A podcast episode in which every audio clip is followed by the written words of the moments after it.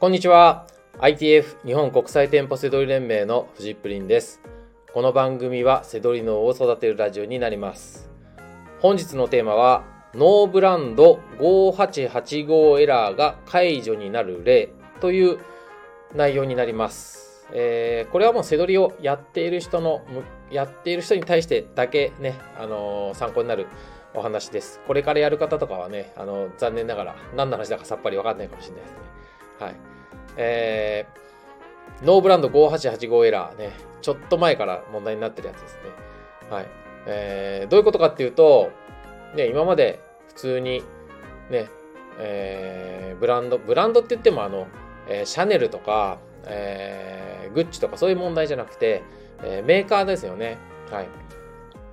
メーカーの普通の、えー、セドリで扱うようなメーカーのものを出品しようとしたのに、いや、これはノーブランド品でしょって言って、エラーになって弾かれるっていう問題が起きてます。はい。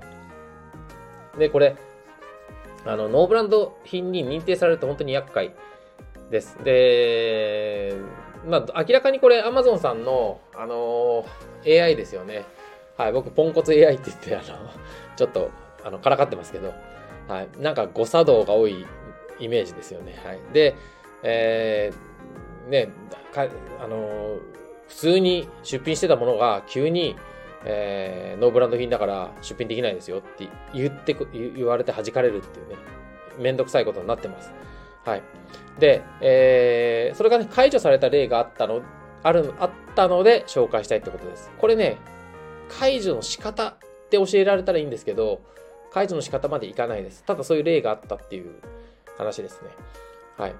で、解除された場合も、なんかあの、ワンクリックでポチポチってボタンを押したら解除されたとかじゃなくて、ちゃんとあのテクニカルサポートとあのやり取りが必要です。はい。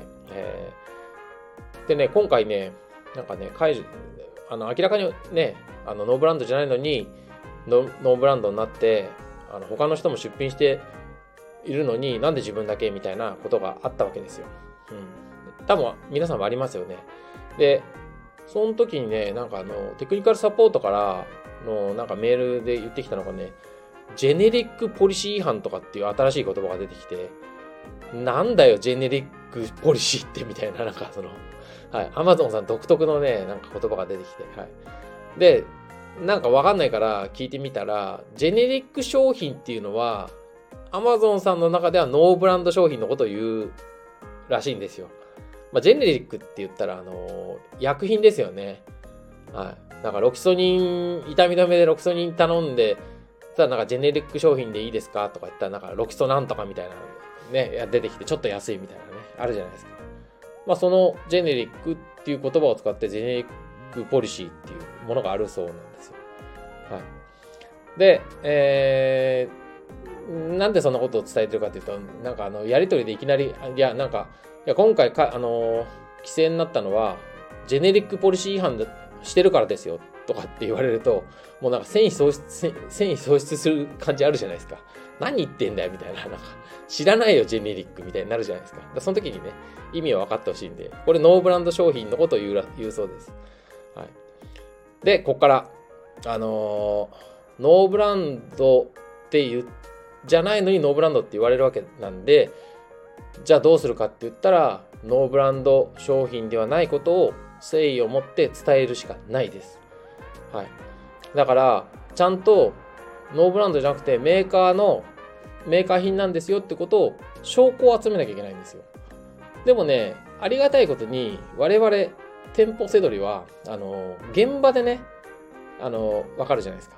これだから家に持ち帰ってからじゃダメですね。あの、現場で出品確認したら、あれ、ノーブランド5885エラーってなった時に、現場でね、証拠集めるのがいいです。